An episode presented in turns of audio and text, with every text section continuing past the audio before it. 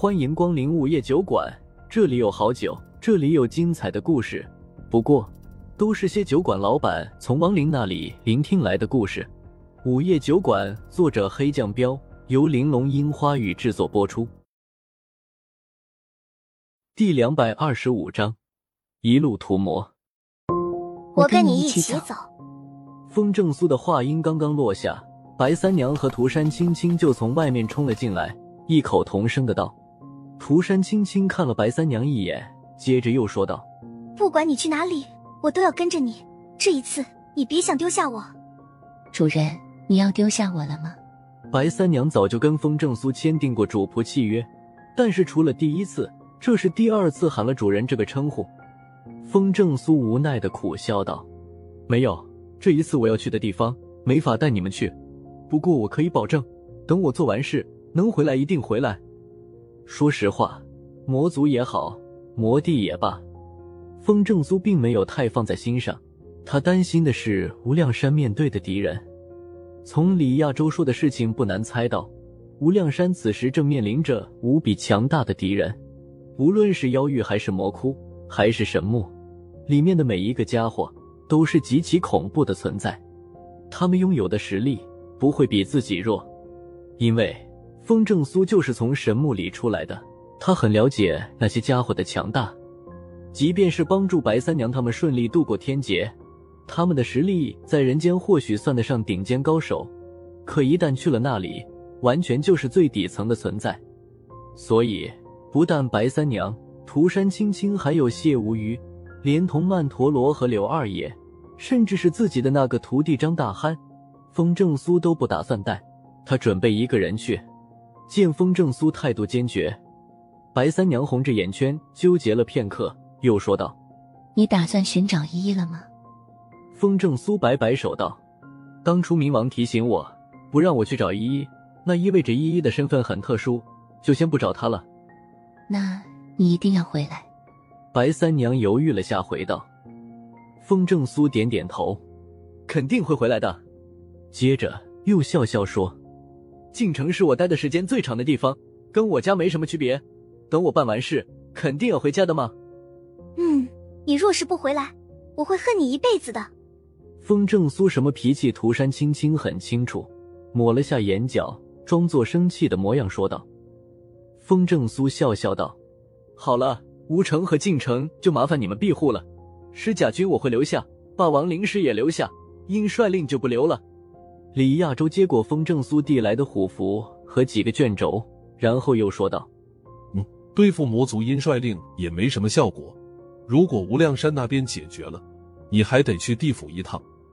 行了，现在把所有能渡劫的人都喊来吧。”风正苏一摆手道：“白三娘和涂山青青虽然心里仍旧很难过，但都没再多说什么。不一会儿后。”包括李亚洲和那一帮天罡地煞在内，总共将近三百人都集合在了一起。风正苏不愿意耽误，直接让他们开始渡劫。果然，当他们不再压制自己的力量，开始渡劫的时候，天空中就已经出现了五十年前的那种天劫。风正苏迅速施展自己的力量，准备一口气让所有人都顺利度过天劫。天劫其实就是雷劫。风正苏不打算替他们接下雷劫，而是帮助他们自己的防御力。毕竟，经过雷劫淬炼身体以后，还会有莫大的好处。一道接一道的雷霆从天空中落了下来，风正苏赶紧护住所有人。此时，雷劫的力量在他眼里已经算不上什么了。连续解开了两道万字封印，他的力量已经有了翻天覆地的变化。整整二十四小时后，雷劫结束，所有人都顺利度过了天劫。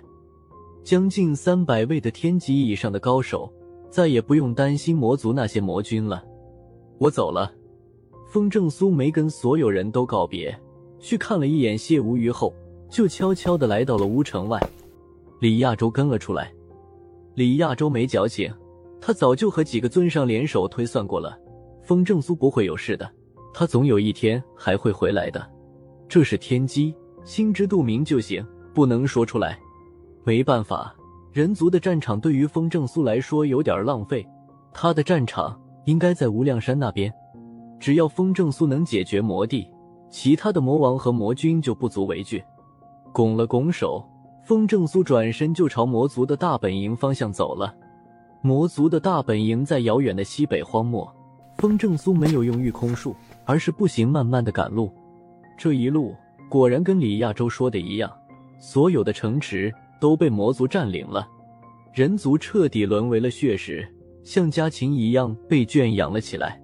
魔族需要进食的时候，就直接抓一人宰杀吃掉。风正苏每经过一城，就屠杀一城，也不管破不破坏平衡了，直接以大神通灭一城的魔。这也算从侧面减轻一下李亚洲他们的压力吧。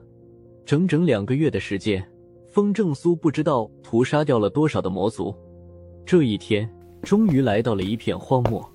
荒漠里到处弥漫着强大的魔气，魔气甚至已经凝结成了乌云，彻底遮盖住了阳光。地上的那些沙土里，到处都是人族的骨骸，就像是来到了地狱一样。魔帝，魔帝。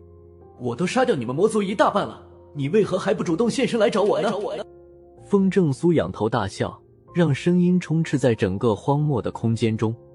魔帝，魔帝，出来，出来，出来！这一点，风正苏多少有些奇怪。自己杀了那么多的魔族，按理说魔帝早该出来找他了，可是魔帝一直都没有出现。一直笑喊了半刻钟后，黑暗的天空忽然变红了，紧接着。一股滔天般的魔气从一个沙丘中冒了出来，风正苏瞬间感觉到了极度炙热的感觉。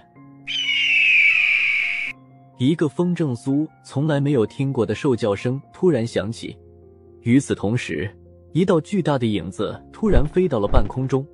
风正苏抬头一看，不由得心头一震：魔帝居然是一头妖兽，而且居然是传说的中的卵，只是。